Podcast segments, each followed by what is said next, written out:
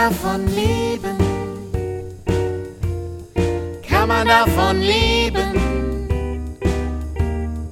Kann man davon leben? Oder geht das eher nebenbei? Heidi Dai und Rock'n'Roll. Kinderliedermacherin, Beruf oder Berufung? Alles, was interessant ist rund um Kindermusik und Kinderlieder. Yeah.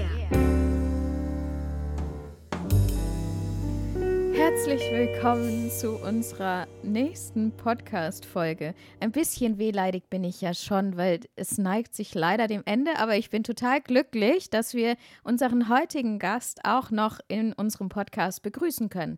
Er macht Musik und das in ganz vielen Projekten und gefühlt den ganzen Tag. Er hat bereits fünf CDs veröffentlicht und wurde letztes Jahr, ich hoffe, ich bin richtig, dass es letztes Jahr war, weil irgendwie verschwimmen die Jahre ja immer so gefühlt ein bisschen, mit dem Kunst- und Kulturpreis der Stadt Bad Kreuznach ausgezeichnet. Herzlich willkommen, Alex Schmeißer. Ja, einen wunderschönen guten Morgen, ihr zwei.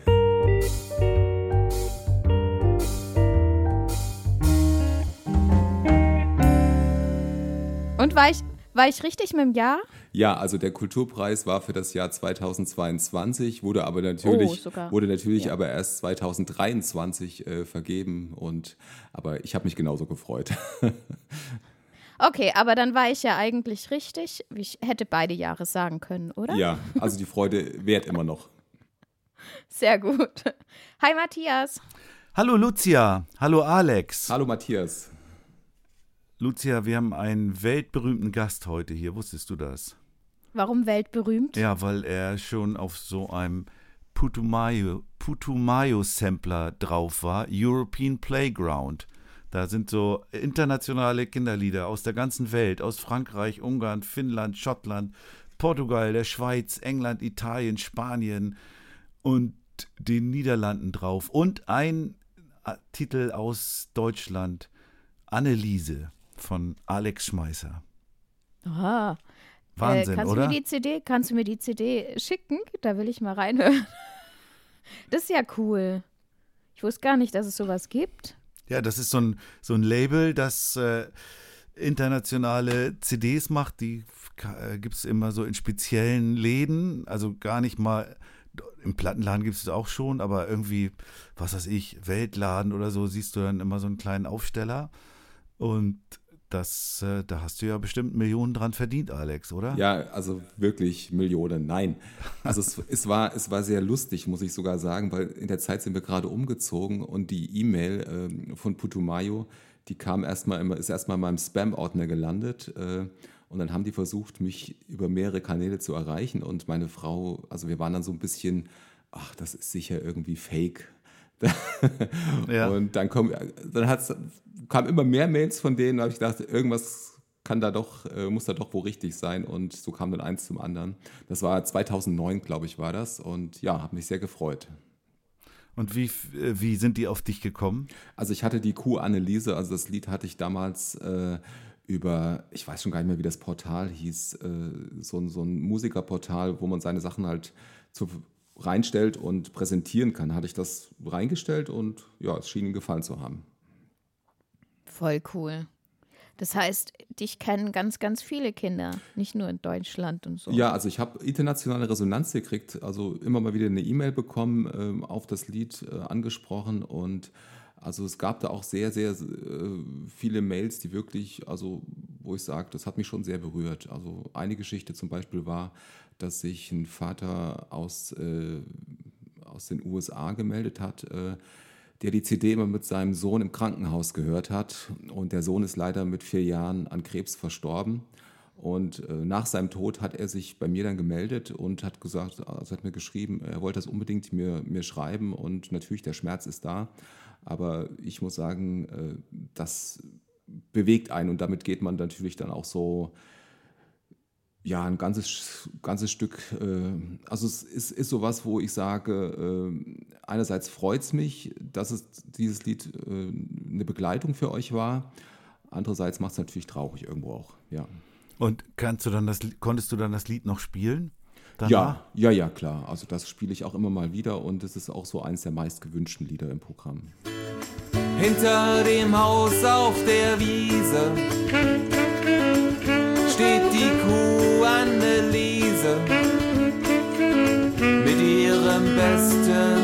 Freund der Maus und die heißt Klaus.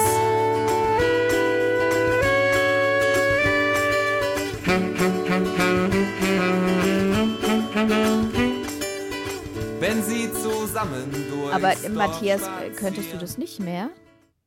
Also ich habe mal ein äh, ähnliches Erlebnis gehabt, also es ist auch schon viele, viele Jahre her. Da habe ich in einem Kindergarten, wo ich regelmäßig gespielt habe, äh, ist auch ein vierjähriger Junge gestorben. Und dann wurde ich gebeten, bei der Beerdigung zu singen, weil er irgendwie auch meine Lieder irgendwie toll fand.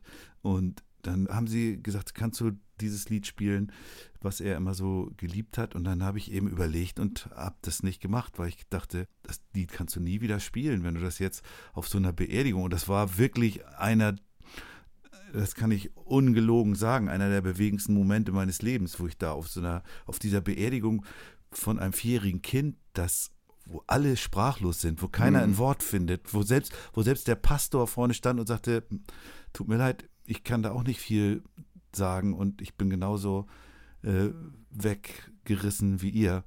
Und du als einziger musst dann da singen und dann habe ich halt, weißt du, wie viele Sternlein stehen gesungen. Hm. Das singe ich Aber ich auch glaube, nicht mehr. ich glaube, es ist was anderes, auf einer Beerdigung zu singen. Dann, dann kann ich deine Frage verstehen. Aber beim Alex war es ja so, dass er nur erzählt bekommen hat, dass dieses Lied das Kind begleitet hat auf diesem Weg. Und ich, also für mich wäre der Unterschied, wenn ich äh, hören würde, dass, dass eine Familie ein Lied begleitet hat, auch auf so einem schweren Weg, dann ist es für mich, ähm, dann wandert es in mein Herz und dann würde ich auch wahrscheinlich jedes Mal, wenn ich dieses Lied spiele, daran denken und ähm, einen Moment für dieses Kind ähm, lassen. Aber äh, also es ist anders, wie wenn du auf einer Beerdigung stehst und diese ganzen traurigen Gesichter siehst, diese ganzen Emotionen aufsaugst. Das hast du ja nicht, wenn du eine E-Mail bekommst. Also ich muss auch sagen, äh, dieses Lied hat natürlich für mich erstens dadurch, dass es jetzt bei Putumayo veröffentlicht war, hat das schon mal so ein, ah, war das schon mal sehr Positives. Und dann diese Rückmeldung, aber eben auch gerade diese Rückmeldung im, im besonderen Falle, das macht das Lied zu was Besonderem. Und das ist so, das ist so in meinem Schatzkästchen, wo ich sage, das ist jetzt äh, ein anderes Lied geworden, aber es ist trotzdem noch mein Lied. Und, und dementsprechend spiele ich es auch und denke natürlich immer an diese Familie auch, klar. Also das ist schon irgendwo da, aber es ist jetzt nicht äh, nur negativ behaftet, das, das ist es gar nicht, sondern es hat vielleicht dadurch irgendwie vielleicht noch mehr an Wert für mich auch gewonnen, das Lied. Und, und wo ich so denke, das Lied hat schon seine Daseinsberechtigung, auch wenn es jetzt ein ganz einfaches Kinderlied ist. Also sind wir schon voll im Thema drin. Ja, ist doch perfekt, oder? Du hast ja am Anfang geschildert, dass es da ein bisschen durcheinander oder schwierige Erreichbarkeit oder äh, mit deinen Mails und Anrufen Mhm. und so, dass es schwierig war, dich zu erreichen. Da scheinst du äh, äh, generell Schwierigkeiten mit zu haben.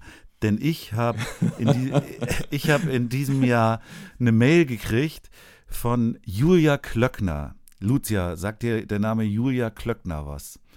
Julia Klöckner, Klöckner war mal Landwirtschaftsministerin, genau, die glaube Agrarmin ich. Agrarministerin, ja. Agrarministerin der, der Bundesrepublik Ah ja, sagt mir was. und langjährige Spitzenkandidatin der CDU in Rheinland-Pfalz. Ne? Und ich dachte, was, ich habe nun nicht so viel mit der CDU zu tun, aber äh, kriegte eine Mail und da stand drin, Sie sind Liedermacher, Musiker und kreatives Vorbild für viele musikbegeisterte Kinder und Jugendliche. Dachte ich, hm, ja, okay. Passt schon. Kann. Vielen Dank für Ihr langjähriges Engagement in unserer Region. Ja, passt auch. Und herzlichen Glückwunsch zum Förderpreis für Kunst und Kultur. Aha, habe ich einen Preis gekriegt, mit dem Sie die Stadt Bad Kreuznach auszeichnet. Da wurde ich dann doch stutzig. Und Hä, aber warum ist es bei dir gelandet? das ist jetzt die Frage, die ich an Alex stellen möchte. Ja. Weil es stand natürlich, das habe ich jetzt nicht vorgelesen, es stand natürlich oben als Anrede drüber, lieber Herr Kullmann-Schmeißer. Trotzdem habe ich diese E-Mail gekriegt. Ja, freu dich. Hast du eine Weiterleitung zum Matthias gemacht oder wie? Nein, nein, nein. Also es muss, ich, ich konnte es mir nur so erklären. Und zwar äh, auf, auf meiner Internetseite hatte ich Irmi, Irmi mit der Pauke, also äh, Matthias seine E-Mail-Adresse. Und zwar, wir hatten ja mal zusammen, äh, ich hatte ja mal hier ein kleines Kinderliederfestival und hatte dann auch äh, die Adressen irgendwie an die Stadt gegeben. Und wahrscheinlich hat die Stadt das irgendwie falsch dann rausgegeben oder wie auch immer. Jedenfalls, äh, ja, hast du dann Post von, von Julia Klöckner gekriegt. Und äh, ja, ich, ich hoffe, du hast dich gefreut. Äh, Genau, ich habe mich, ich habe mich natürlich sehr für dich gefreut. Ich glaube, ich wusste das schon irgendwie, dass du den Preis gekriegt hattest. Das hattest du ja auch irgendwie veröffentlicht. Aber äh, auf jeden Fall war das ja lustig. Und du hast es schon erwähnt, das bringt uns auf eine andere deiner Aktivitäten, über die wir ja auch schon zu tun hatten, wie du schon geschildert hast, nämlich dein Festival. Machst du das eigentlich Aber noch? warte mal, können wir erstmal noch über diesen Preis sprechen? naja, also, weil, das hängt ja, also das hängt es ja geht, zu, es geht, aber es geht, es geht nicht um den Preis. Also darf ich meine Frage zwischen reinschmeißen? Immer. Also, weil ich habe festgestellt, also ich beobachte ja immer gerne und versuche herauszufinden, was ist so mein Weg, wo möchte ich hingehen. Und dann habe ich festgestellt, dass wir ganz viele Kolleginnen und Kollegen haben, die ähm, in ihrer E-Mail unten drunter schreiben, ausgezeichnet für den Preis sowieso. Und dann habe ich überlegt, okay, ich glaube, ich, vielleicht müsste ich auch mal einen Preis gewinnen, damit ich das auch unten drunter setzen kann, weil das sieht ja irgendwo nett aus. Und ähm, bringt dir das was? Die, also ich weiß nicht mal, ob du es unten drunter stehen hast, aber bringt dir dieser Titel was? Äh, also wie gesagt, das war jetzt, die Preisverleihung war jetzt im Mai und daraufhin wurde ich dann eingeladen, äh, beim, äh, bei irgendeinem Fest äh, der Verbandsgemeinde aufzutreten. Ich weiß nicht, ob das im Endeffekt damit zu tun hatte. Und es gibt jetzt, es gibt hier eine Bühne äh, im, im, im näheren Umkreis. Äh, das ist so ein bisschen, ja, ich nenne es mal ein bisschen Shishi. Und da darf nicht jeder spielen. Und das ist eine ehemalige Synagoge und ein ganz akustisch ganz feiner Raum. Und äh, die hatten mich jetzt angefragt, ob ich dann nächstes Jahr ein Kinderkonzert machen wollte. Da spielt sonst nur Klassik. Und äh, also so Streicherquartetts und ähm, da ist auch, glaube ich, so ein bisschen Dresscode. Ähm, und wie gesagt, jetzt ist, bin ich wohl das erste Kinderkonzert, was dort stattfinden wird im nächsten Jahr.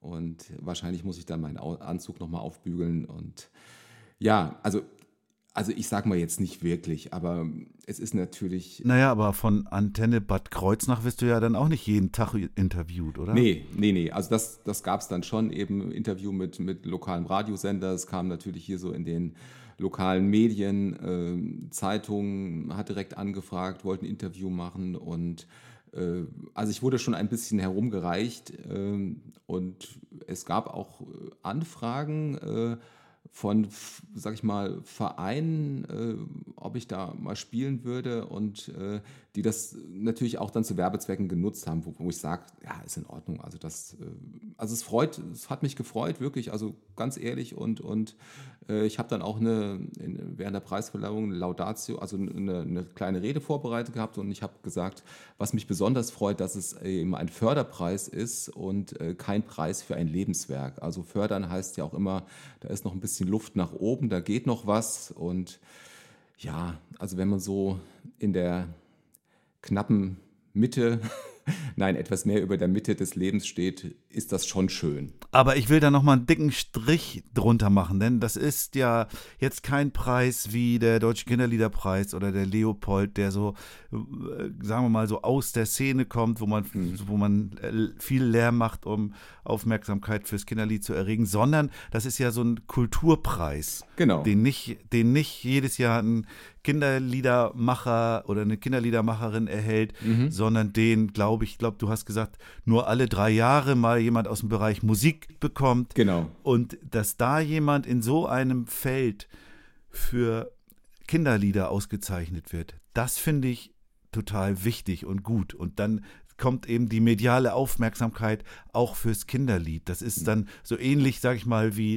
äh, vielleicht auf einer, auf einer anderen Ebene, aber so ähnlich wie dieser GEMA-Stiftungspreis, den unsere Suli. geschätzte Kollegin Ja. Suli Puschban erhalten Genau. hat. Das ist eben auch ein Preis, den kriegt nicht, nicht immer ein Kinderliedermacher oder eine Kinderliedermacherin, aber wenn der da mal hingeht, gibt es ein ge gewisses Spotlight auf das Ding, mit dem wir uns alle so gern beschäftigen. Und das finde ich sehr wichtig und gut an deinem Preis. Ja, das, das war auch mein Gedanke, dass es ja, also dass es wirklich eine Wertschätzung Mhm. ist, der, auch von, von der Kultur. Und gerade wenn man so in, in Richtung klassische Musik geht und sowas, die, die, das ist, äh, das ist eine, eine eigene Musikwelt. Genau. Und Also- dass die dir den Platz geben, ist wirklich genial. Also es hat mich auch sehr gefreut, weil es die letzten Jahre immer Leute aus der Klassik waren. Also es waren wirklich, es war mal ein, ein Tenor, äh, der in Bayreuth auch äh, und New York auftritt, hier aus der Region. Dann war es eine wunderbare Organistin und es waren immer Leute aus der Klassik und ich war jetzt wirklich so der Exot. Und die Begründung war in der Laudatio vom Bürgermeister war eben auch so mein Engagement angeblich während der Corona-Zeit, dass ich halt auch regelmäßige Online-Veranstaltungen gemacht habe für Kinder und äh, wir so Veranstaltungen hatten auch äh, mit Abstand, äh, also da wirklich einiges möglich gemacht haben. Und das war auch, denke ich, mit so das Ausschlaggebende äh, für den, für den Preis. Und er hat dann eben auch gesagt, also was, was wichtig ist einfach, dass, dass man halt was für Kinder anbietet. Äh, wir haben einen neuen Bürgermeister, der der Kultur sehr zugetan ist und äh, dementsprechend auch äh, wirklich sich, sich neuen Dingen öffnet und auch noch recht jung und frisch wirkt und ist. und dementsprechend äh, hat das vielleicht noch so sein Übriges dazu getan. Also ich habe mich tierisch darüber gefreut und er hatte mich persönlich abends angerufen. Meine Familie saß am Abendbrotstisch und ja, hier ist das Büro vom Oberbürgermeister und dann gab es ein großes Juhu und war sehr schön und auch die, die Feier, da hatte ich ein kleines Konzert gespielt. Das war sehr bewegend und äh, ja, hat mich sehr, sehr gefreut. Freut mich immer noch. Dürfen wir jetzt noch mal nach dem Kinderliederfestival fragen? Gleich. Darf ich noch die eine Frage mit dem Bewerben Das hat er, stellen? das hat er schon es- gesagt. Das hat er schon gesagt. Wann denn? Jemand hat ihn vorgeschlagen. Ja, es hat mich jemand vorgeschlagen. Also äh, Ah, das habe ich nicht mitgekriegt. Wo war ich da? Nee, also es war so, äh, die machen immer so eine Ausschreibung äh, irgendwie. Und dann äh, hatte ich zu der Zeit aber auch verschiedene Projekte in der Stadt. Also ich habe musikalische Früherziehung gemacht äh, in mehreren Kindergärten.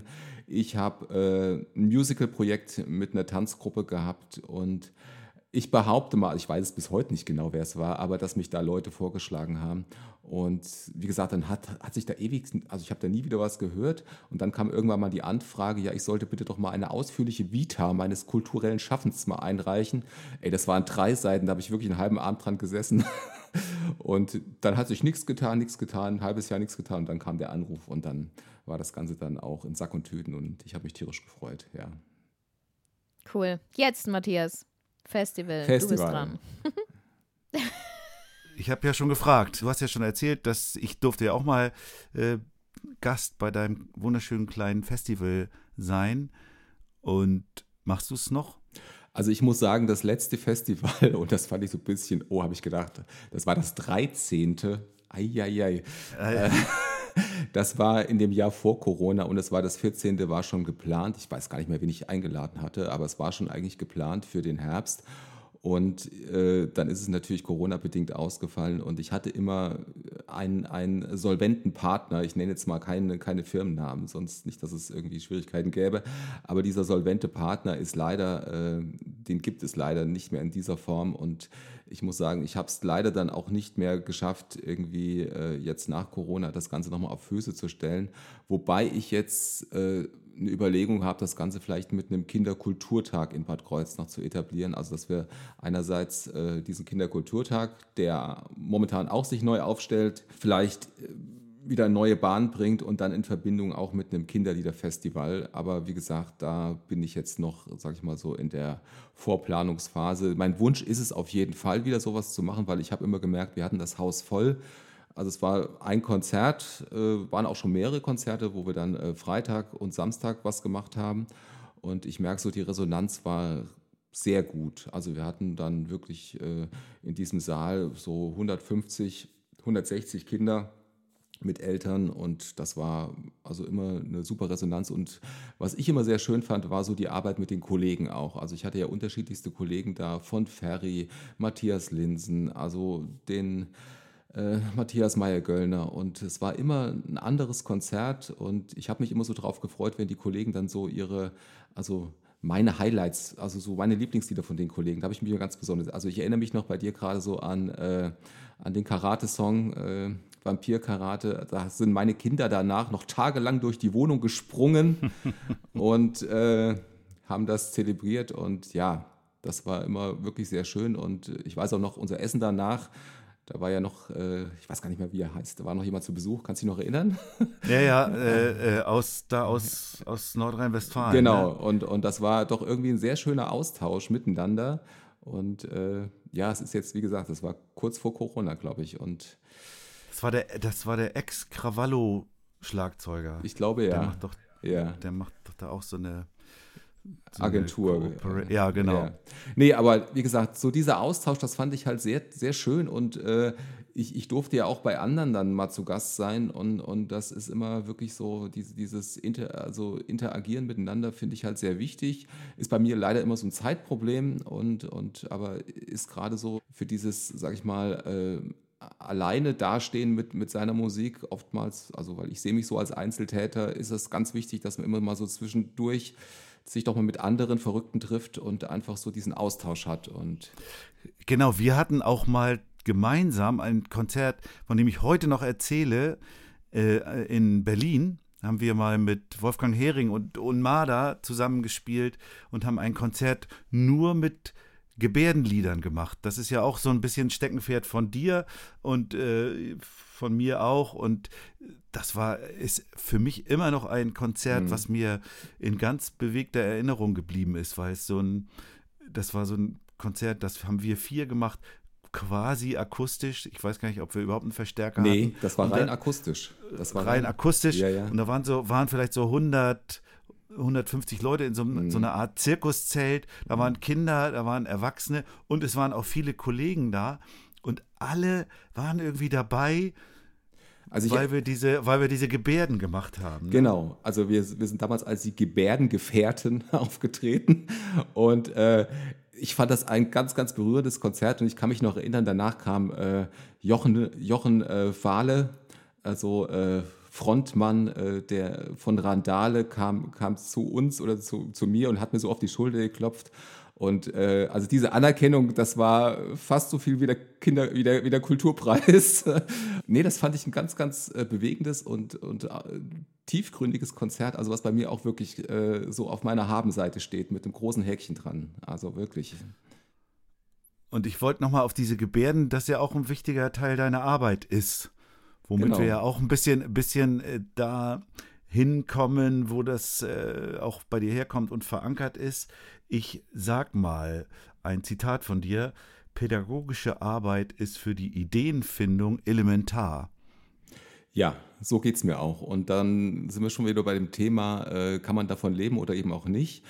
Und ich versuche es mal so auf den Punkt zu bringen, in meinem, im, also in mir schlagen so zwei Herzen. Einerseits, äh, aber ich arbeite ja noch als oder arbeite als Pädagoge, als Förderschullehrer an einer Förderschule und habe somit auch so jeden Tag den äh, pädagogischen Input und sehe auch, wo die Bedarfe sind ähm, bei Kindern und bei Jugendlichen, gerade auch was das Musikalische anbetrifft.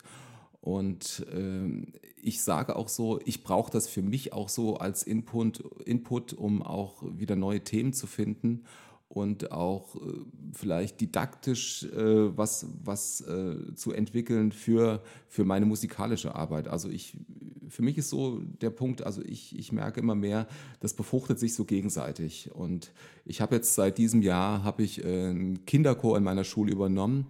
Das sind, Oh, äh, super. das sind um die 60 Kinder, Jugendliche, Erwachsene, also Lehrer sind auch dabei, Lehrerinnen. Ähm, und, Cool. und wir haben auch sehr viele schwerst mehrfach behinderte Schüler, die halt nicht sprechend sind. Und da kam dann so am Anfang die Frage, "Hm, bringt das was und ist das denn gut, wenn die dabei sind oder stört das eher nicht? Und ich habe gesagt, nee, alles dabei. Und es ist manchmal sehr unruhig, aber ich habe da alle Zeit der Welt und habe auch den, sage ich mal, mein Ziel ist eigentlich, dass wir zusammen Spaß haben. Und ich habe jetzt, habe das von einer älteren Kollegin übernommen, die jetzt in Rente gegangen ist. Und so ihre Prämisse war immer äh, singen, singen, singen, singen. Und äh, ich versuche es jetzt noch so ein bisschen auszubauen mit Bewegungen, mit Gebärden und einfach so langsam auch noch so ein bisschen meine eigenen Lieder mit reinzubringen. Ich habe jetzt ein Herbstlied angefangen. Da fragt, sagte der erste, das erste, die eine Kollegin, das kenne ich gar nicht. Und da habe ich gesagt, ja, mag ja sein. Ich habe noch nicht verraten, dass es von mir ist. Das mache ich in der nächsten Probe. Tausend bunte Blätter, die tanzen durch den Garten. Heute ist das richtige Wetter, ich lass meinen Drachen starten. Der Wind, der trägt ihn ganz nah bis an die Wolken ran. Es gibt nur eine Jahreszeit, die sowas kann. Herbstzeit macht die Welt ganz bunt. Herbstzeit, jetzt geht es draußen rund. Frühling, Sommer, Winter, die sind ja auch ganz schön. Doch du musst dir erst einmal den Herbst dann sehen. Lucia, ich glaube, ich muss mich entschuldigen. Ich habe das verwechselt gerade. Wir hatten das gar nicht in diesem Podcast gesagt, da, woher der Vorschlag zum Preis kam. Ich glaube, ich habe das in diesem Interview gehört, was, was auf Radio. Aber Bad manchmal kann es auch, manchmal kann es auch sein, dass ich Sachen nicht mitbekomme. Ja, aber ich glaube, in Also- diesem Fall habe ich einfach, es tut mir leid, ich habe einfach äh, da verschiedene Dinge. Du weißt, ich bin alt und äh, da ist nicht mehr Ja, alles. jetzt hör auf. Du bist überhaupt nicht alt. Du bist cool. So. Und, so und, und, und wir haben wir haben es doch geklärt. Ich bin hartnäckig geblieben. Wir haben nochmal drüber gesprochen. Und ähm, ich finde übrigens, Alex, deinen ganzheitlichen Ansatz finde ich total cool, auch für den Chor. Also, weil ähm, wir lernen eben mit, mit unserem kompletten Körper und spüren mit unserem kompletten Körper und deswegen finde ich das cool, wenn du, wenn du alles einsetzt. Genau. Und gerade im Chor geht es oft unter, weil dann so viel Wert auf die Stimme gelegt wird und ähm, ja, finde ich cool. Mein Alter sollte ein bisschen in eine Frage an euch beide münden, weil ich wollte euch fragen, ob ich irgendwas wieder an Trend verpasst habe. Denn ich habe festgestellt, und das hat natürlich auch seinen Grund, dass es irgendwie so einen kleinen Hype gibt und viele Alpaka-Songs. Habe ich da irgendwas verpasst? Warum sind Alpakas so in? Hast du schon einen Alpaka-Song, Lucia? Nee, Nee, aber ich weiß, dass das, äh, die ganz oft ähm, auch für Therapiezwecke eingesetzt werden und so. Und deshalb äh, ist es wahrscheinlich gerade ein Hype. Aber ich habe ihn nicht so mitbekommen. also Alex hat ja, wünscht sich ja ein Alpaka. Drei, mindestens drei. Hast du, hast du so ein Riesengelände, wo du die dann halten nee kannst? leider nicht. Ich habe nur, meine Tochter hat zwei Meerschweinchen, aber das, sie wollte auch nicht tauschen. Also, dass wir sagen, wir holen uns jetzt Alpakas anstatt Meerschweinchen. Aber ich habe den großen Vorteil, bei uns im Nachbarort wohnt eine nette Frau, ich sage jetzt inzwischen schon fast Freundin, die hat drei Alpakas. Und äh, wir hatten das, wir hatten irgendwann mal, ich weiß es gar nicht, vor zwei Jahren, glaube ich, eine Alpaka-Wanderung gemacht. Das ist momentan so ein bisschen trendy, dass du dir dann mit dem Alpaka wie praktisch mit dem Hund spazieren gehst. Und die können manchmal ganz störrisch sein, aber meistens ganz lieb. Und irgendwie kam dann eins zum anderen und äh, ich habe dann so gedacht, ach, schreibst du mal einen Alpaka-Song und ich merke auch, also die Jutta heißt sie, äh, mit ihren Alpakas, das ist momentan, also die fängt jetzt an, davon auch zu leben, also weil einfach das wirklich die Nachfrage sehr groß ist, auch therapeutischer Art. Also tier, tiergestützte Therapie ist ja sowieso ein, äh, was, was momentan sehr im Fokus steht und äh, Alpaka ist nochmal was ganz Besonderes. Aber es sind auch wirklich sehr, sehr liebe Tiere und ich denke, äh, sollte man mal ausprobieren. Und dann dabei, ich wünsche mir ein Alpaka singen. Genau. Auf jeden Fall. Vielleicht klappt es ja dann. Ich gehe so gern spazieren, doch am liebsten nicht allein. Viel lieber mag ich es, mit anderen zu sein. Ich dachte, ich probiere es und ging mit einem Hund. Der bellte viel zu laut, ja, das lief echt nicht rund. Katzen haben ein schönes weiches Fell, doch leider kratzen sie dabei auch ganz schön schnell. Schildkröten laufen nicht wirklich große Runden, so 200 Meter in siebeneinhalb Stunden. Doch da gibt's ein Tier, das gefällt mir. Wollig, weich und warm, nehm ich es in den Arm. Ich wünsch mir ein Alpaka, ein Alpaka wünsch ich mir, denn so ein Alpaka ist für mich das richtige Tier. Ich wünsch mir ein Alpaka, ein Alpaka Lucia, was ich mir. meinst du? Ja, so ein Alpaka Bitte? hätte Magst du zu den Lebensliedern übergehen? Ja, hast du, hast du noch Fragen, die offen sind? Heute habe ich keine Fragen, die offen sind, aber es liegt wahrscheinlich auch daran, dass ich ja selbst schon äh, den Alex persönlich kenne und äh, ein, es ist einer der wenigen Gäste, mit, dem, mit dem ich wirklich mal schon auf der Bühne stand. Also Oh, wo, wo habt ihr denn zusammen auf der Bühne gestanden? bei Wolfgang Hering Ach, da, haben wir hm. zusammen auf der Bühne gestanden. Und wir haben auch schon zusammen einen Song gesungen, aber das kommt ja häufiger vor. Also Bühne ist für mich was Wertvolles, ähm, kommt eher selten vor. Und Welchen deswegen, Song habt ihr zusammen gesungen? Also wir haben zusammen äh, einen Song von mir aufgenommen, äh, Musik in mir. auch ein richtig, richtig schönes Lied. Oder beim Laufen schwitze. Wenn ich gehe, wenn ich stehe, wenn ich mich im Kreise drehe, wenn ich auf die Knie patsche, wenn ich in die Hände klatsche. Ich fühle es jetzt und hier.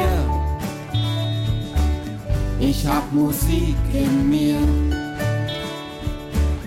Ich fühle es jetzt und hier. Ich hab Musik in mir. So, aber ja, deshalb, Matthias, wir können gerne zu den Lebensliedern übergehen. Und somit ein bisschen persönlicher erfahren, wo das alles herkommt und ähm, was das für Wurzeln hat.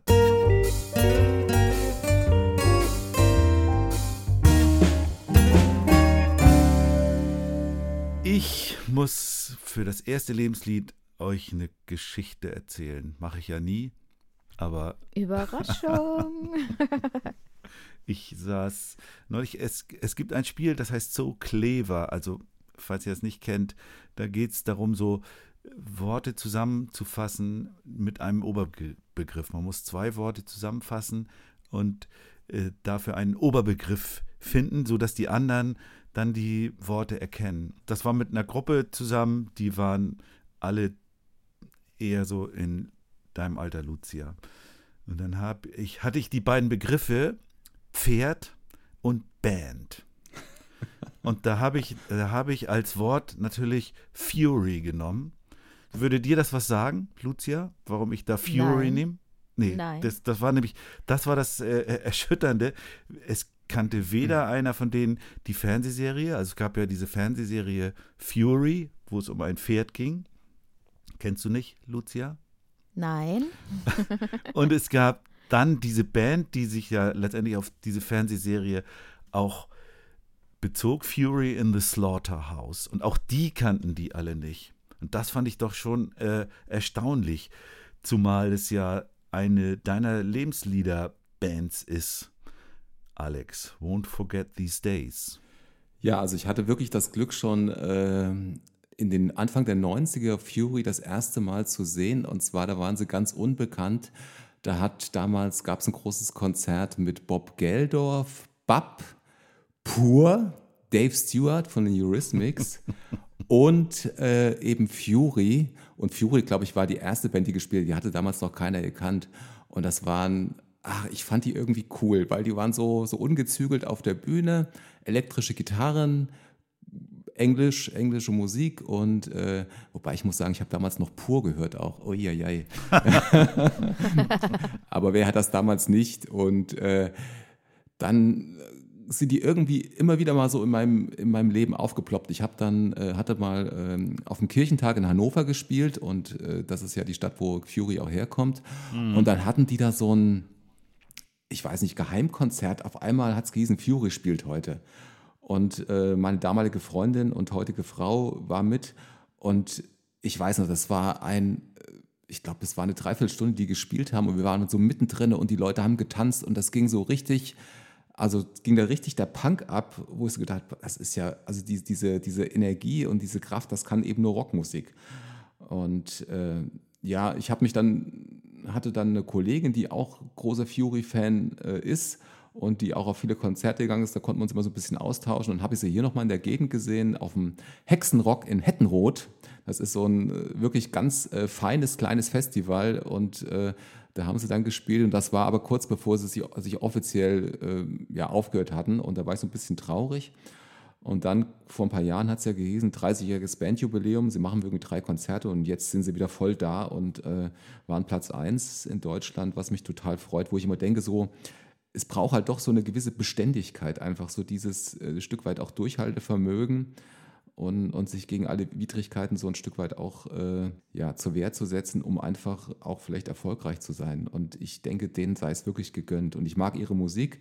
Das ist für mich äh, ehrliche, gute Rockmusik, äh, wo ich sage, ja, geht total an mich. Und hat Won't Forget These Days eine besondere Stellung? Ich meine, was man sonst eher ja kennt als Laie, sag ich mal, wäre Time to Wonder. Time to Wonder fand ich auch eine Zeit lang richtig tolles Lied, also bewegt mich genauso, aber das ist so, also ich sag mal, wenn so alles stimmt, wenn, wenn du glücklich bist und, und, und äh, deine Frau neben dir äh, tanzt und singt und, und äh, man gemeinsam auf einem Konzert ist und die ganze, äh, das ganze Publikum äh, singt diesen Song mit, dann, dann, ja, dann ist das so Won't forget these days. Also es gibt, Okay. so, es gibt so, so gute Tage, wo ich dann manchmal nach einem guten Konzert, äh, also wenn ich selber ein Konzert gespielt habe und das richtig gut gelaufen ist, sitze ich dann im Auto und vielleicht läuft es dann gerade im Radio und dann singe ich lauthals mit, ob die Nachbarn das wollen oder nicht. Dann können wir ja jetzt mal versuchen, uns in diese Situation reinzufühlen. Wir sitzen neben Alex im Auto und hören Won't Forget These Days und Alex singt mit, wenn wir jetzt reinhören. Won't forget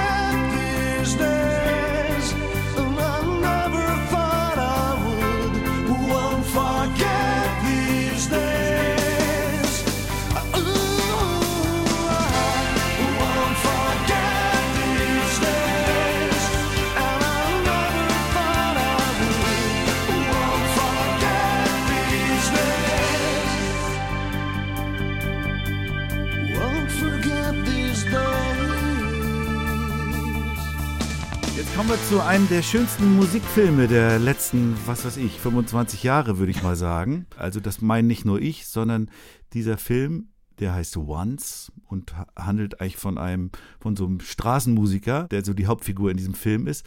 Und der, da gibt es einen Hauptsong, Falling Slowly heißt der. Der hat sogar 2008 den Oscar für den besten Filmsong bekommen. Genau, genau. Und das ist auch äh, ein Lebenslied von dir.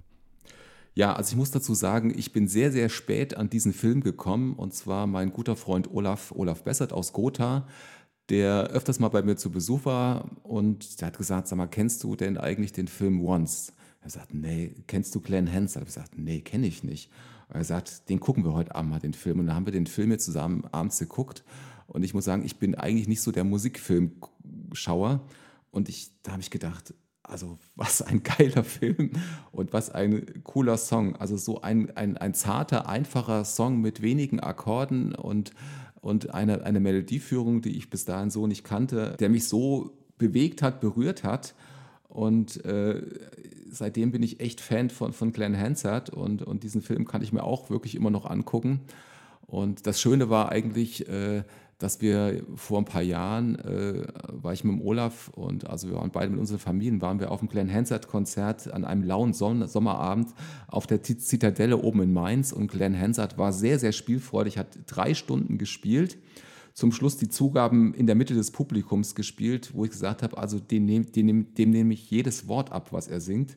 Also wirklich mit einer Authentizität und einer Spielfreude, äh, wie man das wirklich heutzutage selten sieht. Wunderbare Band mit Streichern und äh, ja, wo ich sage, das war wirklich eins der Konzert-Highlights und also wenn jemand den, den Namen äh, Singer-Songwriter äh, aktuell ist das für mich so mein Favorite, was das, was das Genre anbetrifft. Dieser Erfolg absolut zu Recht. Ich möchte da noch einmal einhaken, weil du Olaf Bessert erwähnt hast.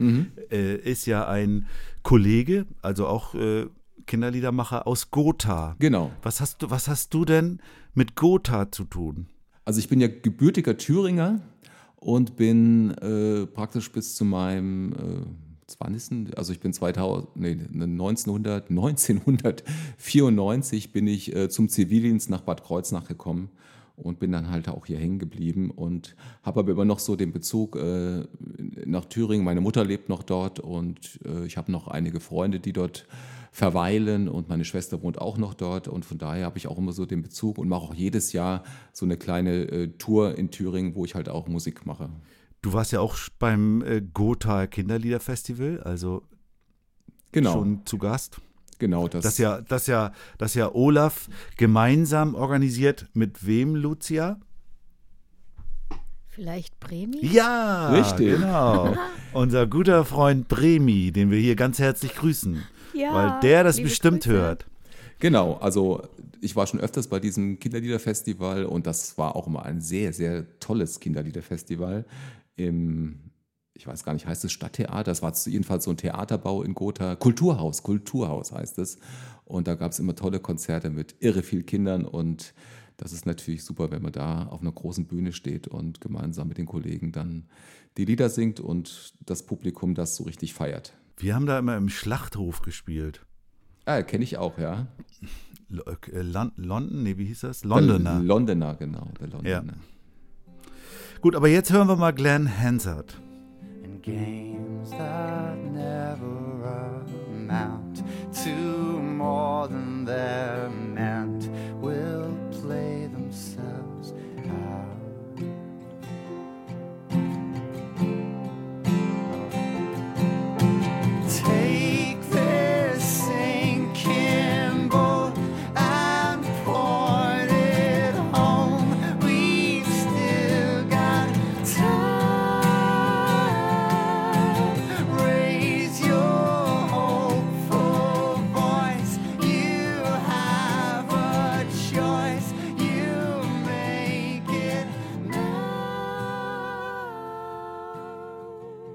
Darf ich noch einen Satz, einen Satz zu, dem, zu dem Lied Falling Slowly erzählen? Ja, Ich habe eine gute bekannte Freundin, äh, die, die mag dieses Lied auch und ich weiß, vor einigen Jahren ist sie 30 geworden und wir hatten gedacht, ach, wir spielen ihr das Lied äh, zum Geburtstag. Und man muss sich da vorstellen, das war so ein fast Mädelsgeburtstag, so die erste Reihe saßen nur Mädels. Und wir hatten das Lied damals, meine Frau und ich haben gesagt, wir haben es wirklich lang geübt, weil es ja wirklich diese hohe Stelle hat, die wirklich, also wenn man die verhaut, klingt es halt einfach schräg. Und wir haben es wirklich gut hingekriegt. Und ich hatte dann die Gitarre umgeschnallt und wir haben noch ein Geburtstagslied vorher gesungen. Wir haben gesagt, jetzt haben wir noch ein ganz besonderes Lied für dich und wir haben diesen Anfang gespielt, diese, diese, diesen C-Dur-Akkord, der sich da so auflöst. Und so die erste Reihe ging dann so ein Ah, schön, ging dann. Also mehr hätten wir gar nicht spielen müssen. Das war, hat schon eigentlich vollkommen gereicht. Ja, jetzt kommen wir zu einem, wo, ich, wo sich mir gleich die Frage stellt, ob das vielleicht auch damit zu tun hat, dass du in Thüringen aufgewachsen bist, wo du aber natürlich ein Match hast mit einigen anderen, also Katu oder äh, Birte haben diesen Kollegen auch als Lebenslied drin gehabt, Gerhard Schöne nämlich. Du hast äh, aber den Song ausgewählt, den ich jetzt auch noch gar nicht kannte. Du hast es nur noch nicht probiert. Genau. Also ich muss sagen, Gerhard Schöne höre ich so mal seit meiner Jugend. Äh, Kinderlied von ihm habe ich mir erst später angehört und ich, ich kenne ihn wirklich als den Liedermacher äh, der, der ehemaligen DDR, in der ich eben bis zu meinem 15. Lebensjahr auch gelebt habe. Und ich war, ich kann mich sogar noch an das erste Konzert mit ihm erinnern, also was ich äh, in Erfurt gesehen habe. Da kam er etwas zu spät und neben seinen wunderbaren Texten und, und seinen Musiken fand ich immer seine Begleitband. Das war damals Late Passage, hieß die Band. Und das war eine, also ich habe gesagt, wenn ich mal groß bin, will ich mal so eine Band haben. Das war eine fantastische Begleitband. Und die- hat es geklappt? äh, nee, also äh, temporär, sage ich mal. Ich habe ja immer wieder Okay. Leute, Musiker, mit denen ich arbeite, aber ich bin ja meistens alle, alleine unterwegs.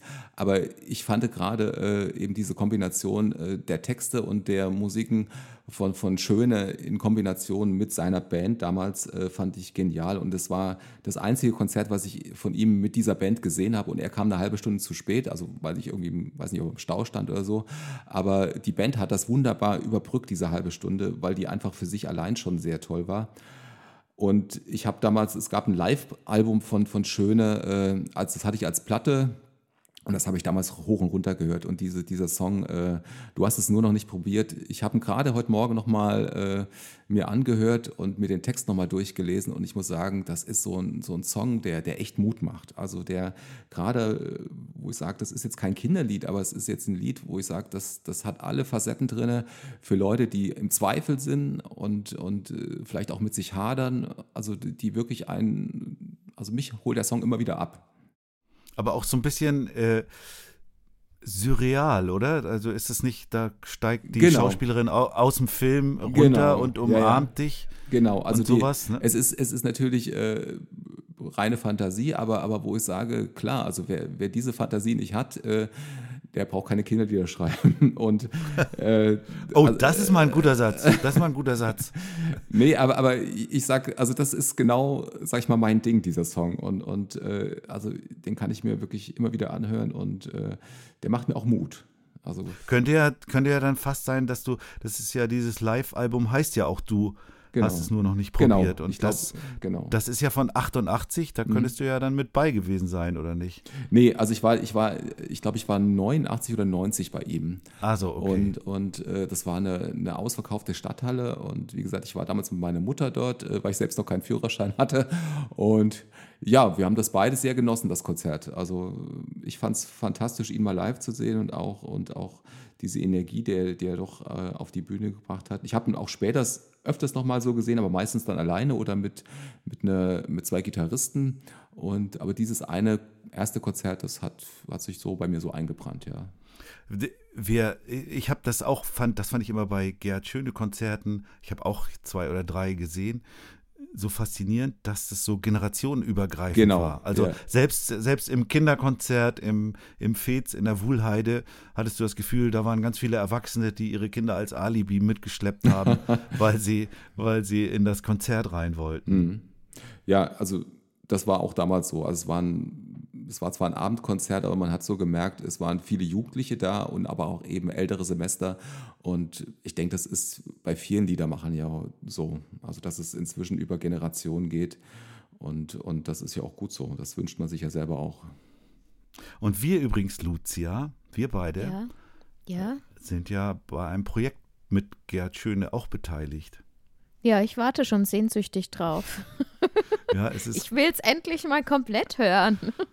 Ja, das äh, wird noch ein bisschen auf sich warten lassen, aber es ist äh, nicht zu viel verraten, wenn, wir, wenn ich sage, das ist auch letztendlich aufgrund dieses Podcasts zustande gekommen, das Projekt. Ja, jetzt darfst du auch schon verraten, auch wenn, wenn wir hier Alex zu Gast haben, darfst du jetzt schon verraten, welches Projekt es ist. Ja, wir machen ja äh, mit bei einer Tribute-CD für Erwin Grosche. Und da, da haben ganz viele verschiedene tolle Künstler Songs zu beigesteuert mit äh, eben Erwin Grosche Songs und äh, Gerd Schöne hat auch zwei Lieder dabei gemacht. Cool. Dieses Album muss jetzt endlich bald mal erscheinen. Also Erwin, wenn du diesen Podcast hörst, beeil dich mal. Bei Erwin darf ich das. Okay, Okay. weiter im Text. Ja, äh, oder in der Musik, denn jetzt hören wir, du hast es nur noch nicht probiert. Gleich kommt der Staatsmann vorbei im Diplomatenkonvoi. Die Polizei-Eskorte rollt langsam heran. Du hebst gebietend die Hand und die Eskorte hält an. Du nimmst den Staatsmann mal ganz locker in den Arm. Und du sagst ihm ins Gesicht, was dir gefällt und was nicht. Und welchen Wunsch du offen hast. Und er bedankt sich ganz lieb und sagt, das war ein guter Tipp. Seien Sie heute Abend mein Gast. Du hast es nur noch nicht probiert und darum glaubst du's nicht. Du hast es nur noch nicht probiert und darum glaubst du's nicht. Der nächste Song aus deinen Lebensliedern, da hast du ein, zumindest was die Interpretin angeht, ein Match mit Reinhard Horn. Schönen Gruß. Und äh, Reinhard Horn hatte äh, aber eine Coverversion von Eva Cassidy, ist hier die Rede, m, Over the Rainbow. Auch das sehr schön. ist auch eine, Auch eine berühmte Coverversion von ihr. Du hast aber äh, einen Song ausgewählt von ihr, der eigentlich von Sting ist, nämlich Fields of Gold. Ja. Wie kommt es dazu? Also ich liebe den Song Fields of Gold schon mal allein in der Version von Sting. Das hat, also dieser Song, äh, seitdem ich ihn kenne, ich glaube auch so Mitte der 90er, ich weiß es nicht ganz genau, wann er rauskam. Also immer wenn, wenn ich den höre, mache ich das Radio lauter und äh, in der ursprünglichen Version von Sting gefällt er mir schon sehr gut. Nicht zuletzt, weil äh, einer meiner Lieblingsgitarristen ist Dominic Miller. Das ist der Gitarrist von Sting. Und äh, Jetzt habe ich dann vor einigen Jahren Eva Cassidy kennengelernt und äh, hatte durch eine Bekannte eine CD bekommen und da war halt die Version von Eva Cassidy drauf und ich muss sagen, die ging noch mal mehr an mich. Also die hat mich, also so eine, so eine Version, wo ich sage, da, da rollen noch mal Tränchen. Die berührt mich sehr, weil äh, ich weiß nicht, ob ihr die Geschichte von Eva Cassidy kennt. Sie war ja eigentlich eine Musikerin, die vorwiegend gecovert hat und ihre eigene Version gemacht hat und mit einer kleinen Band äh, getourt ist durch die USA und leider, ich glaube, im Alter schon von 33 Jahren verstorben ist. Aber was das Interessante ist und was das Ganze spannend für mich machte jetzt, äh, Eva Cassidy hat eine Zeit ihres Lebens in Bad Kreuznach gelebt. Aha. Ja, jetzt lernt ihr auch noch was. Ja. Und zwar, äh, die Mutter von Eva Cassidy war Blumenhändlerin in Bad Kreuznach.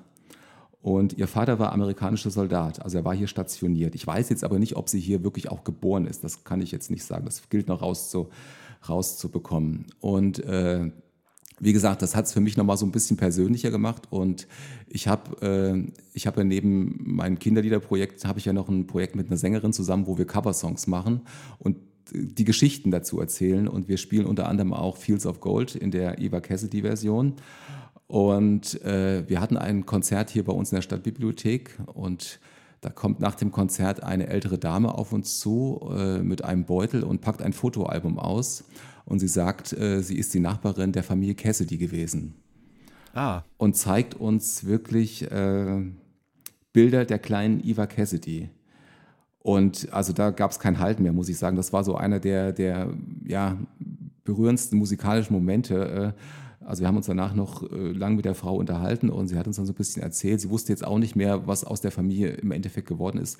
Die Mutter war vor einigen Jahren noch mal, glaube ich, bei Günther Jauch, in der, in der, hat dann auch die Geschichte von Eva erzählt, aber wie gesagt, es hat sich dann so ein bisschen auch verloren. Aber ich finde es immer wieder schön, äh, so diesen Bezug äh, zu meiner jetzigen Heimat Bad Kreuznach äh, zu haben. Und ich wäre ja dafür, also ich habe schon überlegt, man müsste sich eigentlich irgendwie drum kümmern, dass es hier so, ein, so eine Eva Cassidy-Straße gibt oder sowas. Das wäre eigentlich so, dass, äh, um das Ganze so ein Stück weit abzurunden, weil ich finde, sie ist für mich eine so der ja, leider unterschätzten äh, Künstlerin, die so ein bisschen unter, unter, unterm Radar laufen. Das kennen sie viele, es kennen viele ihre Songs, laufen auch ab und zu mal im Radio, äh, ihre Interpretation. Aber ich finde, das sind so, ah, die wirken so, so einerseits so zerbrechlich, ihre Interpretation, aber doch irgendwo auch wieder so stark. Und, und äh, äh, People Get Ready ist für mich eins noch äh, der wirklich starken Lieder von ihr. Und eine Sache noch zu Fields of Gold. Äh, Es gab äh, vor ein paar Jahren gab es von Dominic Miller, also dem Gitarristen von Sting, gab es also er macht ja auch Soloalben und äh, er hat dann äh, ein Soloalbum gemacht, also das sind meistens reine Gitarrenalben mit ohne Gesang, also jazzig angehaucht und er hat praktisch die Eva Cassidy Version von Fields of Gold äh, nochmal aufgenommen als reine Gitarrenversion und die auf seinem Album veröffentlicht, wo ich sage, das ist ja auch eine absolute Verbeugung vor dieser Künstlerin. Und äh, mein Schlagzeuger, äh, der, mit dem ich ab und zu mal bei Kinderkonzerten auftrete, hatte mir damals äh, hatte, hatte mir, hatte mir eine, eine Mail geschrieben, äh, nimm dir an dem und dem Tag mal nichts vor, äh, DM drunter geschrieben. Habe ich gesagt, DM, DM, DM, ich bin kein Deepesh Mode Fan. Äh, was hat er denn, was hat er denn vor? Und wir, er hatte mich dann eingeladen äh, nach Mainz äh, in den Frankfurter Hof und da waren wir bei Dominik Miller äh, beim Konzert und er hat natürlich dann auch Fields of Gold gespielt und ach da, also da habe ich, da geht, geht die Gänsehaut praktisch von oben ganz bis an die Fußspitzen. ja, so ist meine, also mein Bezug zu Eva Cassidy und gerade auch zu diesem Song Fields of Gold. Und du bist dann in eurem Duo der Dominic Miller. Äh, ich versuche es. Dann hören wir mal Fields of Gold.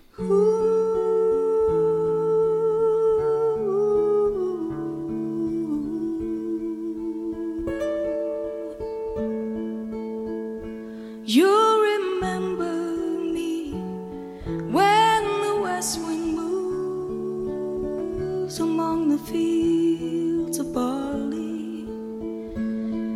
Can tell the sun in his jealous sky when we walked in fields of gold. Ja, Lucia, du hast es ja nicht so mit Fußball, aber wenn man irgendwo im Fußballstadion ist, dann hat sich Vorurteilen, aber das, äh, Das ist, kein, das ist kein Vorurteil, das ist fundiertes Wissen. Wenn man irgendwo im Fußball, davon hast du vielleicht auch schon gehört, äh, wird äh, oft irgendwann gegrölt, also hier äh, im, im Kieler Stadion heißt es dann, steht auf, wenn ihr Kieler seid, steht auf, wenn ihr Kieler seid. Geht eigentlich zurück auf die Fans von Schalke, Ende der 90er haben die das zum ersten Mal äh, gesungen, steht auf, wenn ihr Schalker seid.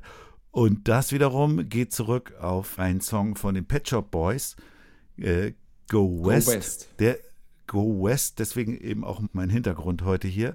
Go West, der auch wiederum eine Coverversion ist von den Village People, äh, die das zuerst gesungen haben.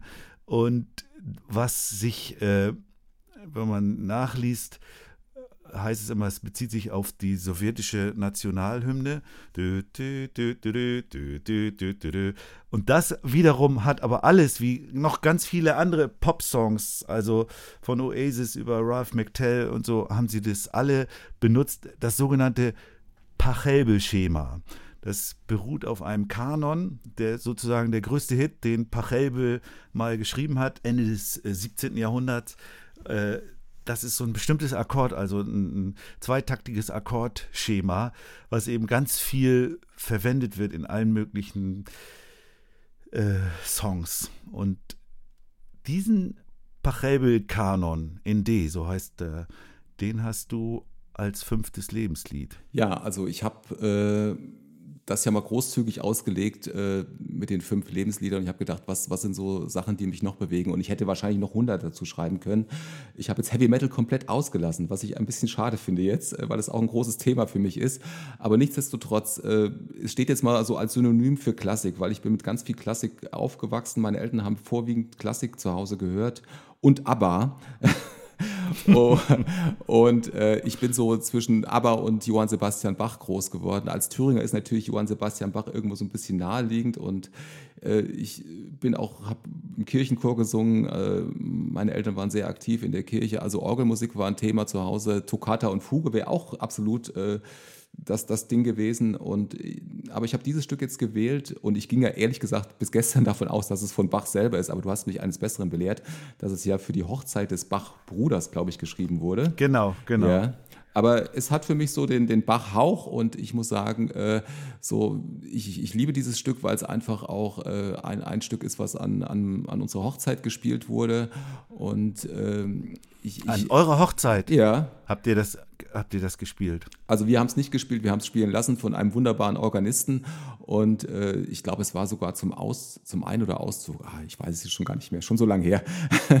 Aber nichtsdestotrotz, äh, das hat für mich so eine, eine Getragenheit und eine, eine äh, Festlichkeit und auch so, so was Klassisches, wo ich sage, ja, also ich fühle mich da auch sehr zu Hause, also in dieser Musik. Also es ist jetzt nicht nur dieses äh, Folkige, dieses Rockige, sondern ich, ich bin da sehr äh, ähm, ja, also sehr, sehr weit aufgestellt, wa- was ich mag an Musik. Und, und da, da, da wollte ich einfach dieses Feld nochmal so ein Stück erweitern in die Richtung Klassik. Also ich kann mir gerne gut Klassikmusik anhören, ich kann mir Orgelkonzerte anhören und bewundere auch immer die Leute, die wirklich vom Blatt spielen können. Das ist sowas, was ich vielleicht nochmal irgendwann lernen würde, gern so klassisch Gitarre nochmal wirklich äh, anzugehen oder, oder einfach nochmal ein anderes Instrument vielleicht auch. Meine Tochter lernt jetzt Klarinette und das finde ich auch sehr schön. Wir haben es sogar schon auf der Bühne zusammengestanden und sie hat meine Songs mitgespielt, wo ich immer sage, also da ist auch immer noch Luft nach oben und ich denke, man sollte auch offen bleiben, äh, sich da vielleicht neuen Dingen nochmal zu öffnen. Zumal du ja auch jetzt, äh,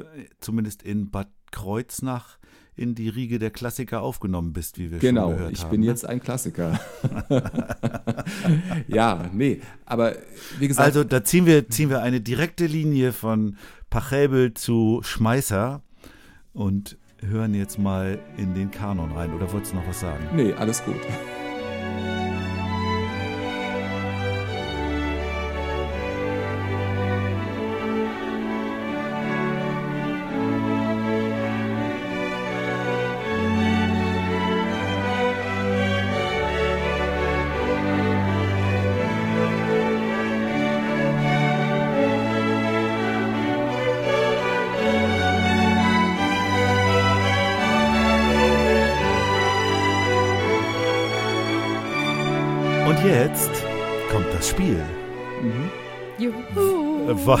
Wollen wir mal gucken, wie sich ein Klassiker schlägt in unserem Spiel? Wenn jetzt, Genau, bau noch ein bisschen mehr Druck auf. wenn jetzt Alex, äh, du musst jetzt, genau, er macht jetzt schon die Bewegung, kommt natürlich nicht wirklich ran an den Korb, den Lucia vor uns hinhält, mit farbigen kleinen Losen, von denen du jetzt äh, vier unterschiedliche Farben ziehen musst, Okay. indem du ansagst. Ich sage an, zeig mir doch mal die Farben, Lucia. Siehst du sie nicht? Jetzt sehe ich sie. So, ich hätte gerne das hellblau. Nee, nicht das. Das, das da oben. Nein, Das? das, andere. Das? Ja, nimm das. Ist okay. Oder- Nein, nimm das, ist okay. Das? Ja, Okay. Oh, das sind sogar zwei. Eins. äh, Du darfst aussuchen. rechts. Warte mal, jetzt dein. Dein- dein- Gott, jetzt bin ich überfordert. Das hier. Ja. Heißluftballon. Jetzt noch Alpaka dazu. Ein Alpaka im Heißluftballon. Ich glaube, Alpaka ist nicht dabei. Tut mir leid. Dann hätte ich gern rot. Da oben, oder? ja. Du schaust eher nach ich oben. schaue nach oben. Ein Pinguin. Tut mir leid, kein Alpaka. Oh yeah. Ein Dann hätte ich gerne grün. Das? Grün. Ja, genau das. Socken. Sehr schön. Einen brauchen wir noch. Matthias hat's eilig. Äh, gelb, natürlich. Fisch. Fisch.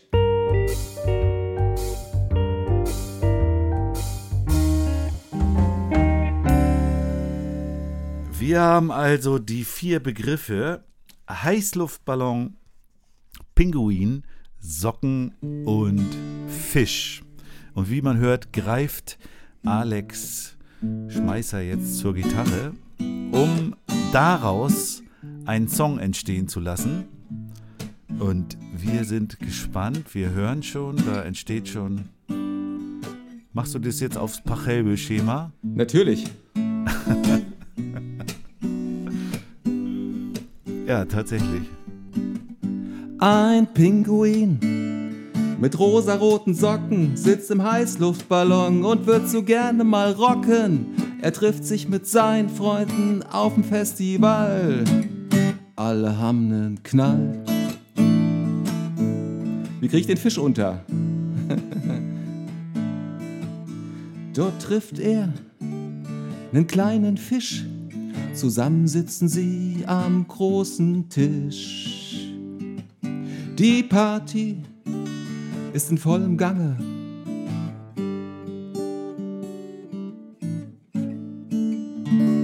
Ja, auf Gange fehlt mir ein Reim, Entschuldigung. Yeah! Ich hätte ja Super. den Pinguin den Fisch fressen lassen. Ja, das, das war naheliegend. Das war Du sehr bist immer so brutal. Das war du bist immer so brutal. Da kommt wieder Nein, das ist logisch. Hallo, wenn du an Pinguin denkst und an Futter, dann, dann siehst du einen Pinguin doch immer mit Natürlich. dem Fisch im Maul. Das hast du absichtlich reingelegt, sei ehrlich. Nein, dafür kann ich nichts. Ja, ja, ja, ja, ja. Ja, aber, die, also, aber die- ich finde manchmal lustig, dass Pinguin und Fisch jetzt zusammengezogen wurde. Das ist Ja. echt, manchmal ist der Zufall cool. Es kann auch, es kann auch friedlich enden. ja, das haben wir ja jetzt gesehen. Das muss mal, Gehört. das muss mal später jemand in einer wissenschaftlichen Arbeit auswerten, diese ganzen Songs, die da jetzt entstanden sind. Da sind ja im Verlaufe des Podcastes bestimmt an die 90 Songs entstanden. Ja. Und da kann man äh, bestimmt viel draus lernen. Psychoanalyse. Das auch. Aber auch, ich sag mal, auch äh, was das Songwriting angeht. Manche haben das ja so, du hast es ja jetzt äh, hinge, hingeschmettert. Manche haben das auch so, zuletzt hatten wir Klaus Feuzig, der hat das so erstmal äh, analysiert, was er tut. Also Mhm. der hat uns richtig, der hat uns richtig in seinen Kopf reinblicken lassen, weißt du noch, Lucia? Ja, ich bin noch nicht so alt. Ich vergesse noch nicht so viel. okay, heute bin ich wohl die mit dem blöden Witz. wollen, wir, wollen wir mal elegant weitermachen mit unserem Fragebogen?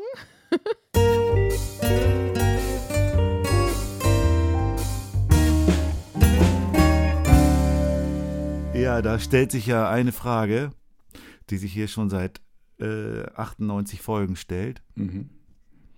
Nämlich Wer fängt an? Ja, ein vorletztes Mal, vielleicht du? Okay. Alex, was war dein erstes selbstgeschriebenes Kinderlied? Also eins meiner ersten selbstgeschriebenen war, äh, ich hatte in der Schule, hatten wir eine, ein, eine Faschings-, Fastnachtsfeier und ich, meine Klasse, äh, wir sind aufgetreten als die, als Robin Hood. Und da habe ich ein, so ein, ein Singspiel gemacht, also mit mehreren Strophen, äh, wo immer was passiert. Also dann kam der Bruder Takt dazu, dann kam der dazu und dann praktisch zum Schluss stand dann die ganze Klasse auf der Bühne. Ein Robin Hood-Song war das. Kann man den hören? Wahrscheinlich nicht. Oh, oder? ich weiß gar nicht mehr, ob ich den, noch, den Text irgendwo noch habe. Ich müsste suchen.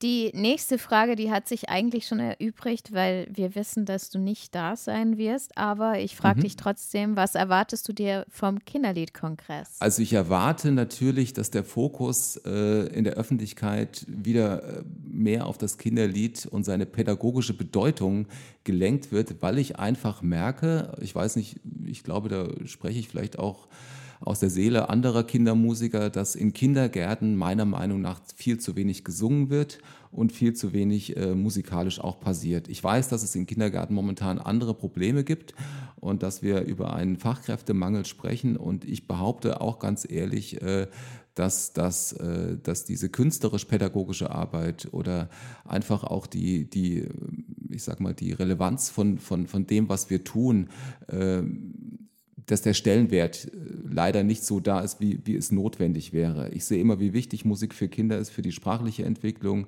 für, ja, eigentlich für die generelle Entwicklung eines Kindes und, und ähm, dem Raum zu geben, ist natürlich oftmals eine finanzielle und auch eine personelle äh, Ressource, die meistens nicht da ist. Leider. Da würde ich mir einfach mehr, mehr wünschen, ja. Ich bin der Meinung, dass es gar nichts äh, groß mit den Begebenheiten zu tun hat, sondern ähm, mit einer Hemmschwelle, die viele haben, Da- dass sie sich nicht mehr trauen, Genau. zu singen oder Musik zu Ja. machen. Weil eigentlich kann man Musik immer und überall integrieren, Das, wie wir wissen. das sollte eigentlich so der Plan sein. Aber wie gesagt, ich, ich mache ja auch musikalische Früherziehung in, in manchen Kindergärten und sehe manchmal, da sind es einfach nur so kleine Impulse, die es braucht, um, um die Kollegen so zu aktivieren, äh, das mehr in so einen Tagesablauf reinzubauen. Und, und äh, ich glaube, klar, wenn man halt äh, so im Stress ist und arbeitet im Kindergarten als Erzieher oder Erzieherin oder als Pädagoge, dann ist es oftmals so, dass es dann leider manchmal untergeht. Und, und dementsprechend versuche ich halt die Leute auch immer so ein bisschen ja, zu ihnen Mut zu machen, das einfach mehr zu, einzubauen und so Situationen zu schaffen, wo es, wo es mehr auch Thema ist. Also meine Erfahrung ist, ich bin oftmals eine der ersten musikalischen Erfahrungen, die Kinder machen. Das ist eine Herausforderung, der ich mich Ja, gerne genau. Es ist, es ist einerseits gut, aber andererseits auch schlecht. Ne? Also andererseits zu spät, wenn, wenn du dann erst kommst und Also wenn man, wenn man, wenn man erklärt, äh, also oftmals ist es so, dass man, wenn ich im Kindergarten ein Konzert mache, dass ich erkläre, wie funktioniert ein Konzert. Und dann denke ich immer, gut, das ist jetzt meine Aufgabe. Also ich muss ja die Gruppe Ja. ich muss ja die Kinder abholen, da wo sie sind. Und das funktioniert, das kann gut funktionieren, aber das ist natürlich auch, es kann auch mal eben nicht funktionieren. Und dann muss man halt wieder individuell sein Programm auch anpassen und nicht einfach durchziehen. Also das, äh, ich habe da schon unterschiedlichste Erfahrungen gemacht, aber meistens positive, ja. Ein weltberühmter Kinderliedermacher hat ja mal gesagt, für kleine Kinder ist gemeinsames Singen elementar. Dem ist nichts hinzuzufügen. Du bekommst 100.000 Euro. Was würdest du damit machen?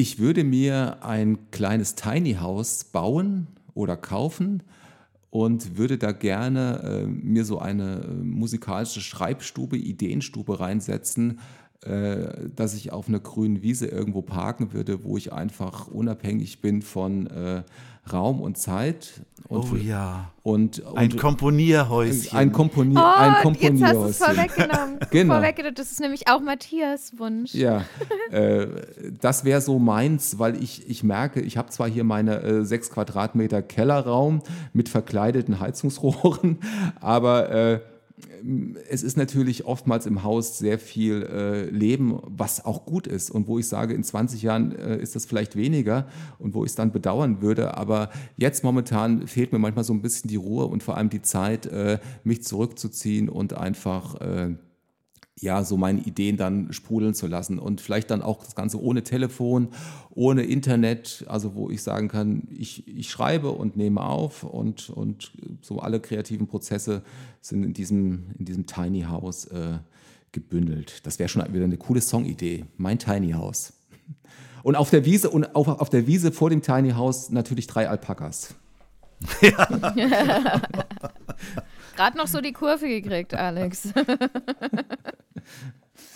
Über welches Thema, das du bisher noch nicht bearbeitet hast, würdest du gerne mal ein Lied schreiben? Also das Thema, äh, ich war letztens auf einem Konzert bei einer ganz, ganz lieben äh, Freundin von mir, und zwar Christina Rommel aus Erfurt.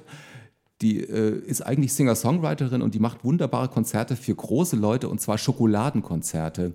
Und zwar Schokoladenkonzerte? ja, ja, ja, sie macht Schokoladenkonzerte. Das heißt, also sie hat einen Schokoladier auf der Bühne mit, ihr, mit ihrer Band zusammen und praktisch neben je, nach jedem dritten Lied äh, wird dann was über Schokolade erzählt und die Songs haben auch immer so einen kleinen Bezug zu Schokolade. Und äh, ich war mit meiner Tochter auf dem Konzert, also sie war hier in Mainz und hat uns eingeladen. Und ich fand das fantastisch. Äh, aber mir ist aufgefallen, äh, Schokolade als Thema für ein Kinderlied. Wir singen ja, wie toll Gemüse ist, wie gesund Kartoffeln sind, aber dass eigentlich Schokolade das einzig Wahre ist als Kinderlied, als Kind, äh, weiß ich nicht. Also ich glaube, es fehlt noch irgendwie das, das perfekte Schokoladenlied. Oma gibt mir Schokolade. Ja, ich weiß. Yeah, ja. lecker Schokolade. Ja, ja aber so, so diese sinnliche Ebene, finde ich, äh, also was Schokolade doch alles mit einem macht und äh, dass es eben nicht nur dick macht und schlechte Zähne. Also das, ich glaube, es braucht ein positives Schokoladenlied noch.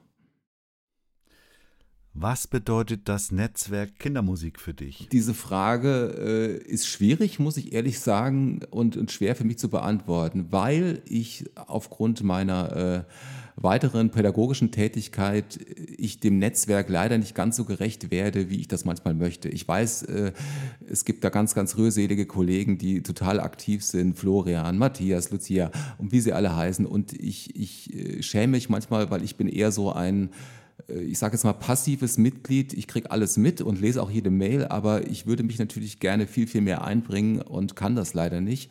Aber wiederum gibt mir das Netzwerk äh, den Background, den ich brauche für meine musikalische Arbeit, um einfach auf dieser großen Welt nicht allein dazustehen und das Gefühl zu haben, ist das jetzt gut, was du machst, ist das richtig, was du machst. Ich weiß, es gibt viele andere, ich glaube inzwischen sind es ja über 70, äh, die im Netzwerk sind. Und äh, ich sehe ja, habe ja auch eine Entwicklung äh, mitgemacht im Netzwerk, äh, dass das äh, also am Anfang musste man sich noch bewerben und Fürsprecher haben. Und ich finde diese offene Art, äh, wie man jetzt damit umgeht und dass es halt auch unterschiedlichste Strömungen im Kinderlied gibt, finde ich Du fantastisch. warst auch damals, du warst auch damals so ein bisschen Leidtragender dieser Regelung, ne? Du hast Ich war, ich war einmal. mehrere Anläufe. Ich hatte, ich hatte, ich, im zweiten Anlauf hat es dann geklappt. Also ich war beim ersten Anlauf, da wurde nur einer aufgenommen und dann hast du dich freundlicherweise im nächsten Jahr bei mir gemeldet und gesagt, du bist dabei, wo ich gar nicht, also ich hatte mich ja gar nicht mehr beworben dann. Und, und äh, ich hatte nur so am Anfang ein bisschen das, äh, wie das wahrscheinlich so alle hatten, äh, wie, wie, wie die Maus vor der, vor der großen Schlange zu sitzen. Und äh, also es konnte mir auch keiner sagen, muss ich jetzt was vorspielen? Also äh, was, was ist jetzt so, was ist so jetzt so die, äh, die Intention? Also was, was wollt ihr von mir? Und, und das war so am Anfang, äh, das hat immer noch so ein bisschen bei mir so den Nachklang, wo ich so denke, hm, äh, aber es hat sich ja einiges getan und was ich auch gut finde. Und wie gesagt, also mein Problem an der ganzen Sache ist nur, dass ich leider so dem nicht ganz so gerecht werde, wie ich es gerne würde. Ich habe so zu einzelnen Leuten mehr Kontakt als zu anderen und finde auch so, wenn man sich sieht und der Austausch da ist, ist das auch klar und man ist auch irgendwie auf Augenhöhe. Aber wie gesagt, das ist manchmal bei mir ist es einfach so ein, so, ein, so ein Zeitproblem. Also da ich ja noch in der Schule tätig bin und, und äh, werde ich dem leider nicht ganz, ganz so gerecht gern, wie ich es gerne hätte. Also ich finde, du bist zu selbstkritisch, weil wir haben ja in der Vorbereitung für den Kinderliedkongress viele Zoom-Meetings gehabt und du warst bei sehr, sehr vielen dabei. Und ich finde, du trägst einen Teil zum Netzwerk bei. Danke. Und äh, ich finde, du bist zu selbstkritisch. Das ist aber auch gut so. Ja, ich, ich vermute, wir sind alle ein bisschen arg selbstkritisch, aber ähm, ich wollte das an dieser Stelle nur noch mal anmerken. Ich danke dir. Welchem Genre würdest du dich zuordnen? Also jetzt äh, Kinderlied sehe ich mich schon so als klassischer Kinderliedermacher und und ich äh, also äh, es ist so die Frage, also es versucht ja auch immer die einen sind die Kinderliedererfinder und ich hatte jetzt gerade so auch in meiner in meiner Rede zu meinem Preis hatte ich so mir sehr viel Gedanken gemacht und weil mich auch immer wieder Leute fragen, wie ist das so mit dem Kinderlieder oder mit dem Liederschreiben und ich sage immer oftmals ist es so, dass mich die Lieder finden. Also es ist nicht so, dass ich die Lieder erfinde, sondern dass dann irgendwie so eine Idee in meinem Kopf rumschwirrt Schokolade, Alpaka, was auch immer. Und, und dann irgendwann sprudelt es dann raus. Und, und es ist jetzt, also deshalb sehe ich mich doch so eher so dem, als, ja, ich bin Kinderlieder, Finder, Gefundener, äh, ja, Kinderliedermacher, eigentlich schon. Also klassischer Kinderliedermacher sehe ich mich. Und, aber immer mit, mit der Tendenz auch gerne mal nach rechts und links auszubrechen. Und ich hatte jetzt gerade, äh, jetzt am, am, am Samstag hatte ich ein Konzert äh, mit, einem, mit einem Abendprogramm, mit einem anderen Liedermacher zusammen, also wo wir ein Abendprogramm zusammen gestaltet haben mit, mit, äh, mit anderen Songs, unseren eigenen Songs. Und das macht mir auch unwahrscheinlich Spaß. Also da bin ich halt wirklich auch offen. Und ich weiß ja auch, dass, dass andere Kollegen aus, dem, aus dem Netzwerk ja auch äh, noch andere Projekte haben. Und ich denke, so, ein, so, ein, so was anderes, das, das bringt auch nochmal so eine neue Farbe rein und äh, hält einen auch frisch für, für, für das Kinderlied, denke ich. Eine unerwartete Verwerfung im Raumzeitkontinuum ermöglicht es dir, mit dem jungen, etwa 20-jährigen Alex Schmeisser zu sprechen und ihm Tipps zu geben. Was würdest du ihm raten? Also ich würde ihm raten, äh, komm mal schneller auf den Punkt. Und äh, die Sache mit dem Kinderlied ist gut, verfolgt das mal jetzt äh, intensiver und dann wird der Rest auch schon gut funktionieren. Also ich denke, gerade so in der Jugend ist ja jeder irgendwie auf der Suche und ich glaube, es war bei mir auch ein längerer Weg äh, über die pädagogische Arbeit zum Kinderlied zu gelangen und äh, vielleicht würde ich dann eher schon mal anfangen, ja, in diese Richtung einzuschlagen. Selbstkritisch. Alles gut. Was ist deine wichtigste Fähigkeit, die dich in die Lage versetzt, Kinderlieder zu schreiben? Ich denke, dass ich ein guter Beobachter bin und äh, dass ich versuche, natürlich immer so ein Stück weit auch am Puls der Zeit zu sein. Und äh, was natürlich absolut Vorteil ist, wenn man eigene Kinder hat, die in, in dem Alter sind, äh, wo halt äh, für die Zielgruppe, die man schreibt. Und inzwischen äh, verändert sich das gerade so ein bisschen. Mein, mein Sohn ist jetzt neun, der geht jetzt auch noch mit mir auf Tour, also der möchte gerne auf die Bühne auch mit mir. Meine Tochter ist jetzt elf, da ist das jetzt schon eher so uncool, was ich mache. Und äh, Zitat meiner Tochter, Papa schreibt doch mal was zum Dancen.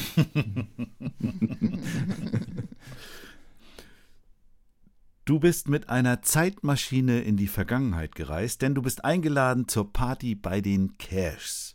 Es sind viele Größen aus der Popwelt dort, unter anderem Fury in the Slaughterhouse, Pachelbel, Eva Cassidy, Gerhard Schöne und Glenn Hansard. Im Hause Cash ist es üblich, sich als Neuling mit einem Lied den Eintritt zu verdienen. Vor dem gemeinsamen Essen bittet Johnny Cash dich deshalb, eines deiner Lieder vorzutragen. Welches spielst du? Also ich würde wahrscheinlich äh, ganz klar spielen Musik in mir, weil das so ein Song Das, ist. was du mit Lucia zusammen aufgenommen genau, hast? genau. Äh, ich würde es natürlich mit Lucia zusammen singen. Oh, Oder, guck mal, sie freut sich. Ja. ja, aber, aber, nur, aber, nur, wenn June, Dann- aber nur, wenn June Carter nicht da ist. Also dann würde ich es mit Lucia singen. Und, und nein, äh, das ist so ein Song, wo ich sage, das ist so ein Song, der, der ist, äh, der würde jetzt, der beschreibt so eine, also was aus tiefstem Herzen, wo ich sage, dem gibt es nichts hinzuzufügen. Das ist ernst gemeint. So, so, so empfinde ich, so, so empfinde ich mich und so empfinde ich äh, meinen Bezug zur Musik, wo ich sage, es gab von, es gab von Reinhard May auch mal so ein schönes Lied, äh, das hieß nicht Musik in mir, sondern da ist Musik, glaube ich, oder so ähnlich, äh, wo ich sage, er beschreibt das auch so schön und das war so ein bisschen das Vorbild für diesen Song, kann ich ja jetzt sagen, aber äh, ich denke, das ist sowas, was uns vielleicht auch alle verbindet. Also zumindest alle, die bei Familie Cash dann am Tisch sitzen. Und von daher passt das, glaube ich, auch ganz gut.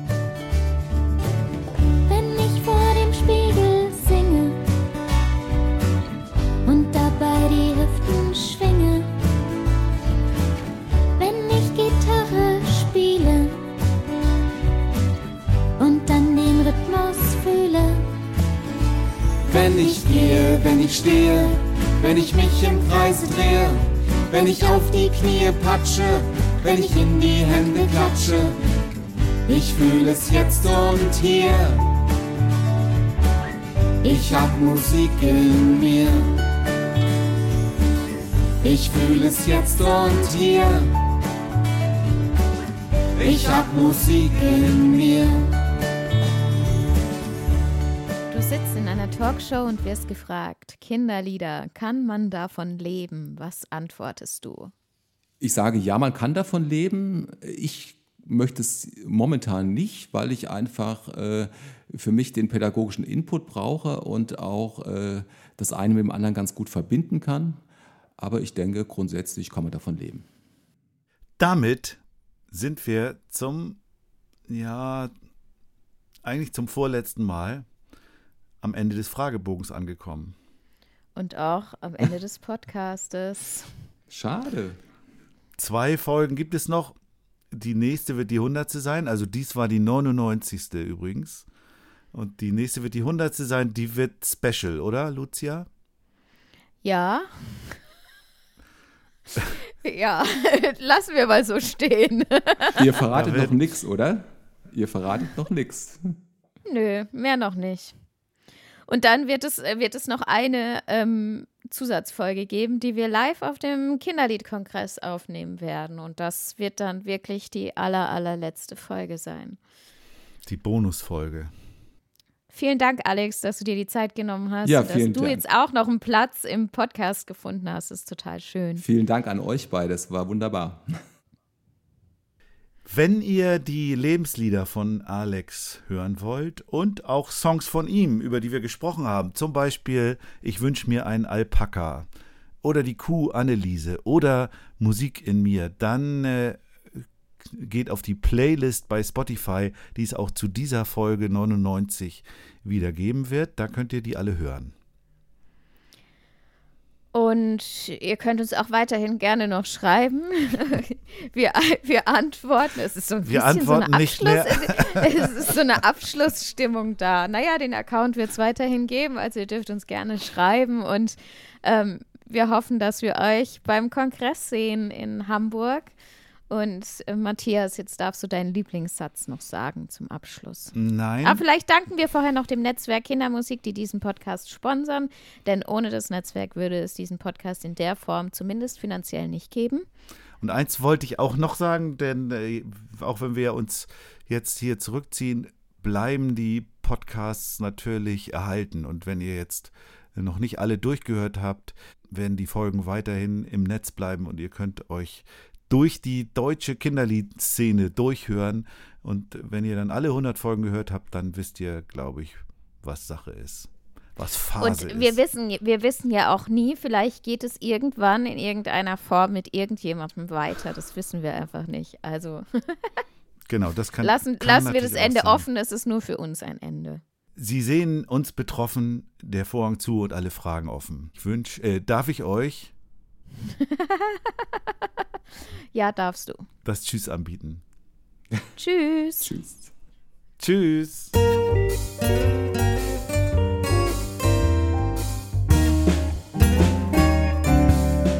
Kann man davon leben? Kann man davon leben? Kann man davon leben? geht das eher nebenher.